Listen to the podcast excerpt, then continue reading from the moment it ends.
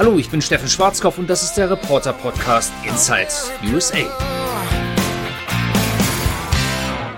Ich könnte heute über Joe Biden reden, dessen Umfragewerte immer weiter in den Keller gehen, mache ich aber nicht. Ich könnte auch über Donald Trump reden, der allein im ersten Halbjahr über 112 Millionen Dollar an Spenden bekommen hat und von dem man erwartet, dass er wieder antreten wird und dass er 2024 versucht, wieder ins Weiße Haus zurückzukehren. Darüber könnte ich reden, mache ich aber nicht. Ich könnte auch reden über die Demokraten und die Republikaner, die sich nichts gönnen und die sich bekriegen, wo sie können. Mache ich aber nicht. Heute rede ich über einen Mann, der hoch hinaus will. Klar, Joe Biden, Donald Trump, Ted Cruz, Ron DeSantis. Da gibt es viele, die hoch hinaus wollen. Aber ich meine diesmal kein Politiker. Ich habe mit Matthias Maurer gesprochen, per Zoom wohlgemerkt. Der ist momentan noch in Houston in Texas, will aber wie gesagt hoch hinaus und zwar ins Weltall, zur internationalen Raumstation ISS und das wird er auch tun. Am 30. Oktober geht's los für den 51-jährigen Deutschen. Er kommt aus dem Saarland, ist gelernter Werkstofftechniker, studierter Werkstofftechniker. Und er wird dann sechs Monate lang dort leben und arbeiten und Experimente durchführen. Und deswegen hatte ich jetzt, bevor er sozusagen weggesperrt wird, bevor er gar keinen Kontakt mehr haben wird zur Außenwelt, zu Reportern, zu Journalisten, bevor er in Quarantäne geht, noch einmal die Möglichkeit, mit ihm zu sprechen. Zehn Minuten hat mir die NASA gegeben, keine Sekunde länger. Und ich muss gestehen, ich habe mich nicht dran ganz gehalten und habe ein bisschen überzogen. Insgesamt 11 Minuten und 45 Sekunden. Und das, was Matthias Maurer dazu erzählen hatte, ist unglaublich spannend und das möchte ich diesmal in meinem Podcast mit euch teilen. Herr Mauer, in gut drei Wochen geht es los. Haben Sie dann schon Ihre Koffer gepackt? Ja, meine Koffer habe ich eigentlich schon vor zwei Monaten gepackt. Da habe ich mich aus Deutschland verabschiedet. Und von daher habe ich jetzt nur noch das minimale Gepäck hier in Houston mit dabei. Äh, am 25. fliegen wir rüber nach Florida und dann ist Countdown. Ja, es ist natürlich viel Equipment äh, mit dabei, weil es geht ja um wissenschaftliche Experimente. Nichtsdestotrotz die Frage, was können, was dürfen Sie denn eigentlich an Privaten mitnehmen? Ja, das normale Gepäck, was ich brauche, Essen, Kleidung, das ist alles schon hochgeschickt worden. Das ist schon an Bord der Raumstation. An privaten Dingen habe ich 1,5 Kilogramm mit dabei. Ähm, da sind ein paar Kleinigkeiten mit dabei, die wichtig für mich persönlich sind, für meine engste Freunde und auch Familie. Habe ich was Kleines dann eingepackt. Äh, das sind persönliche Gegenstände, unter anderem auch Fotos. Ja, seit Mai läuft ja Ihre Vorbereitung jetzt schon äh, in Texas. Ich habe gelernt, Sie pauken unter anderem auch Russisch, um sich mit den russischen Astronauten besser verständigen zu können. Was ist denn bei dieser Vorbereitung das Herausforderndste für Sie, das Härteste, wenn Sie das beschreiben sollen? Ja, in der Tat, seit Mai letzten Jahres bin ich intensiv im Training, Vollzeit äh, in Vorbereitung für diese Mission. Ähm, das war aber nicht der Beginn des Trainings. Insgesamt haben wir Astronauten ja ein Basic-Training, dann ein missionsunabhängiges Training und dann die Endphase ist dann wirklich die anderthalb Jahre, die zu einer Mission dann hinführen.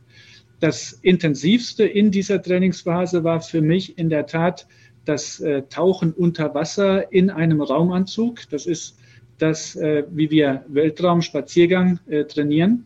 Das ist an sich schon sowohl körperlich als auch mental eine super anstrengende Sache. Das sind sechs Stunden dann unter Wasser in diesem Anzug. In diesem Anzug muss man sich vorstellen, ist man aufgepumpt. Man kann sich dort nicht frei bewegen. Das ist äh, körperlich sehr anstrengend. Mental ist es so, man wird überwacht mit Kameras. Und wenn man da falsche Handgriffe macht, dann würde man im richtigen Leben dann im All äh, zu Weltraumschrott werden, wenn man den Kontakt mit der Station verliert. Deswegen sind die Trainer ganz äh, akribisch darauf fokussiert, äh, zu sehen, dass wir alles richtig machen, äh, ja, unserer eigenen Sicherheit zuliebe. So, das Ganze ist schon genügend anstrengend, aber dann kombinieren Sie das nochmal mit einer Sprache, die sehr komplex ist, nämlich mit Russisch. Ähm, also das war für mich wirklich dann die Krönung im Training, wo ich gesagt habe, so, das ist so das Schwierigste, was in, ich mal im Training erleben durfte.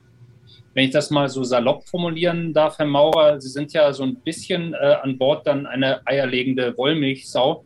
Ähm, also Sie müssen sich wirklich in vielen, vielen Bereichen auskennen. Jetzt nehmen wir mal den Fall an, den keiner sich wünscht. Es passiert ein Unfall äh, an Bord. Ähm, werden Sie dann auch zum Mediziner oder noch ganz simpler gefragt, was ist, wenn jemand äh, wahnsinnige Zahnschmerzen hat? Ja, da werde ich dann zurückgreifen auf meine Vorerfahrung. Ich hatte ja Zivildienst gemacht als Rettungssanitäter, ähm, habe also anderthalb Jahre Erfahrung ähm, im Rettungsdienst, ähm, habe dann auch mein Studium, also zumindest Grundstudium damit finanziert, dass ich den Notarzt in Saarbrücken gefahren habe am Wochenende. Von daher denke ich mal, habe ich noch diese Kenntnisse von früher. Ähm, ich war in vielen Situationen, wo man einem Menschen dann helfen musste und wo dann diese Ausbildung auch zugute kam. Ich habe aber auch das Glück, dass mein Teamkollege Tom Marshburn ein ausgebildeter Mediziner ist. Das heißt, äh, ähm, ich werde dann hoffentlich dann zur besten Hilfe für äh, seine Anweisungen. Und zu zweit haben wir schon im Training gemerkt, sind wir ein hervorragendes Team auch für medizinische Notfälle. Das heißt auch inklusive ähm, Eingriff an den Zähnen. Ja, ein Eingriff an den Zähnen hoffen wir jetzt nicht, aber äh, Tom Marschburn hat mir erzählt, dass bei seinem letzten Flug musste er einem russischen Kosmonauten dann äh, zum Beispiel eine Zahnfüllung ersetzen, äh, die ist in einem Bonbon stecken geblieben. Wenn ähm, Sie jetzt an Bord sich fit halten und äh, Sie müssen jeden Tag trainieren, damit äh, Knochen und Muskelmasse nicht schwinden, wie machen Sie das äh, an Bord und äh, was machen Sie mit den durchgespitzten Klamotten anschließend? Ja, wir haben jeden Tag zwei Stunden Sport. Eine Stunde Sport ist für Cardio, also für Ausdauer, für das Herz-Kreislauf-System. Äh, wir haben da einmal ein Laufband und wir haben auch ein Trimmdichtfahrrad an Bord der Station. Und an einem Tag verwenden wir das Fahrrad, an dem anderen das Laufband. Die zweite Stunde Sport ist für Muskeltraining. Da machen wir Kraftübungen. Das kann man sich so vorstellen wie in einem Fitnessstudio, so eine Muckibude, wo man dann Gewichte stemmt. Äh, in der Schwerelosigkeit stemmen wir jetzt natürlich kein Blei, das würde nichts bringen, sondern wir drücken gegen einen Widerstand, der aber den gleichen Effekt dann auslöst, wie auf der Erde ähm, ja, ja, schwere Gegenstände zu heben. Mhm. Gleichzeitig habe ich aber noch ein ganz neues Stück Entwicklung mit dabei aus Deutschland, ein Experiment. Es ist nämlich ein ähm, Elektromuskelstimulationsanzug. Das muss man sich so vorstellen. Das ist wie so eine Art eng anliegender Anzug, der hat mehrere Elektroden dann bekomme ich, während ich Sport mache, noch leichte Elektroschocks.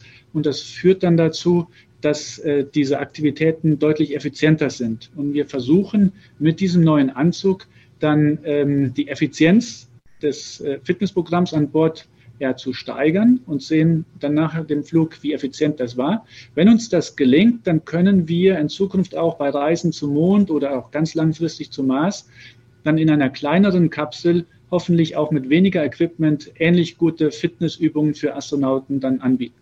Mhm. Ähm, wenn wir von Experimenten sprechen, mehr als 100 soll es geben, mehr als 30 äh, durch die ESA. Was haben wir Erdbewohner davon? Welche Experimente haben denn auch konkrete Auswirkungen auf das, was wir hier unten machen, was Sie oben ausprobieren? Ja, es sind sogar noch mehr Experimente, als Sie jetzt genannt haben. Insgesamt haben wir für unsere Crew, also wir vier, werden zusammen irgendwo in der Größenordnung 300 bis 350 Experimente oben durchführen. Äh, zehn Prozent davon, um genau zu sein 36, kommen aus Deutschland äh, und Europa. Und ähm, Viele dieser Experimente kann man aufschlüsseln in Grundlagenexperimente oder auch technische Demonstratoren, angewandte Experimente. Und äh, ich bin Werkstoffwissenschaftler. Ich werde dort oben verschiedene Legierungen erschmelzen. Die Daten, die gewonnen werden, kann man direkt auf dem Boden in Computersimulationen einspeisen. Das sind Daten, die wir so auf der Erde nicht gewinnen können. Und die helfen uns dann direkt mittels Computersimulation eine perfekte Legierung für ein neues technisches Produkt dann herzustellen. Zum Beispiel das Erschmelzen eines Automotors oder bessere ähm, Autobatterien oder Elektro, ähm, ja, für Batterien für Elektroantriebe. Ähm, wir haben aber auch Experimente im Bereich Life Science, also Medizin. Ähm, hier zum Beispiel bin ich auch Botschafter für die Stiftung äh, Kinderherz. Es gibt da mehrere tausend Kinder, die jedes Jahr mit einem Herzfehler geboren werden. Unter anderem gibt es Kinder, die haben nur eine Herzkammer. Und äh, solche Kinder ähm, ja, leben dann leider nicht so lange wie ein normaler, gesunder Mensch. Wir haben mittlerweile auf der Station Experimente da können wir Zellen, menschliche Zellen züchten und die wachsen in Schwerelosigkeit in dreidimensionaler Form, also ähnlich wie im menschlichen Körper. Der, in einem Labor hier auf der Erde funktioniert das nicht so. Und es war schon auf der ISS gelungen, dass wir Herzzellen züchten, die dann auch anfingen zu schlagen. Also es sind noch grundlegende Experimente. Diese Zellen sind noch nicht so reif, dass man die sofort implantieren könnte. Aber es sind wichtige Schritte, die dann irgendwie irgendwann dazu führen, dass wir auch solchen kranken Kindern dann mit äh, Technik aus dem Weltraum helfen können, ein äh, wirklich komplett gesundes Leben zu führen, hoffentlich. Aber auf dieser Reise sind Sie ähm, Gast nur Gast sozusagen, sollten die Europäer eine eigene Rakete haben und äh, selber eben mehr aktiv im Weltraum sein.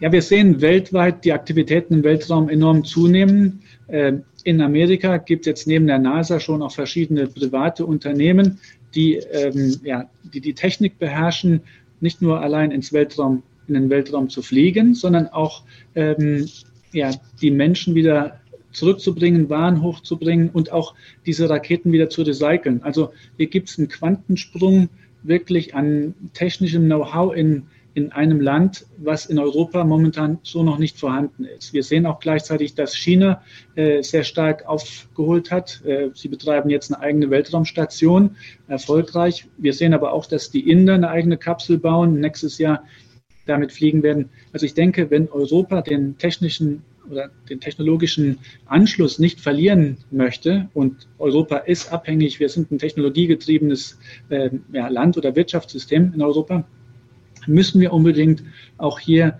in äh, die Antriebe investieren. Wir müssen einen eigenen unabhängigen Zugang zum All haben, nicht nur für unsere Satelliten, denn das haben wir ja schon über die Ariane-Raketen, sondern mittelfristig auch für Menschen. Sie haben die privaten Anbieter gerade äh, angesprochen, Jeff Bezos, Elon Musk, äh, natürlich äh, Richard Branson. Weltraumtourismus ein großes Thema. Ist das die Zukunft? Ist das äh, etwas, worauf wir uns als All-Inclusive-Reisende irgendwann freuen können? Ja, ich denke, das wird die Zukunft werden. Ähm, schauen wir mal 100 Jahre zurück. Damals fingen gerade die ersten Piloten an, in ihren knatternden Kisten ähm, ja, durch den Himmel zu fliegen.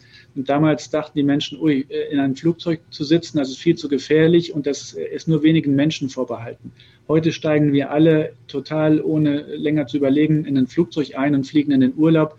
Waren werden transportiert, äh, Geschäftsreisende äh, fliegen von einem Kontinent zum anderen. Und das ist ganz essentiell für, ja, für das moderne Zeitalter, in dem wir leben. Und ich wage mal die Prognose, in 100 Jahren wenn die Menschen ganz normal in Raketen einsteigen ähm, und in das Weltall aufbrechen, äh, ob es jetzt zu einer Station ist im erdnahen Orbit, ob dann auch schon standardmäßig zum Mond, das sei mal dahingestellt. Aber definitiv wird es so sein, dass wir immer mehr Menschen im Weltall sehen werden. Und äh, das führt natürlich zu zwei Effekten. Das eine ist, wir möchten natürlich sehen, dass die Systeme immer besser, robuster werden, sicherer werden, dass dann auch jeder fliegen kann. Andererseits müssen wir aber auch ähm, den Weltraum schützen. Das ist eine Ressource, ähnlich wichtig wie die Weltmeere. Und wenn jeder einfach seinen Weltraumschrott dort hinterlässt und nicht aufräumt, dann werden wir uns den Weltraum zumüllen und dann werden wir den Zugang zum Weltall wahrscheinlich sogar für die Generationen, die kommen, äh, zubauen. Und das müssen wir sorgsam vermeiden. Meine letzte Frage, Herr Maurer, Sie kommen, wenn alles planmäßig läuft, ähm, pünktlich zu Halloween an. Werden Sie feiern können? Ich hoffe, dass wir ein bisschen feiern. Ähm, wir haben gerade eben diskutiert, ob wir dann auch Klamotten jetzt mit hochgeschickt bekommen, Kostüme. Ähm, das ist noch ein offenes Fragezeichen für uns. Äh, da lasse ich mich mal überraschen. Ich danke ganz herzlich. Ich wünsche Ihnen alles Gute, viel Erfolg und kommen Sie gesund wieder zurück. Wunderbar. Herzliche Grüße. Ja, tschüss, tschüss, Herr Maurer.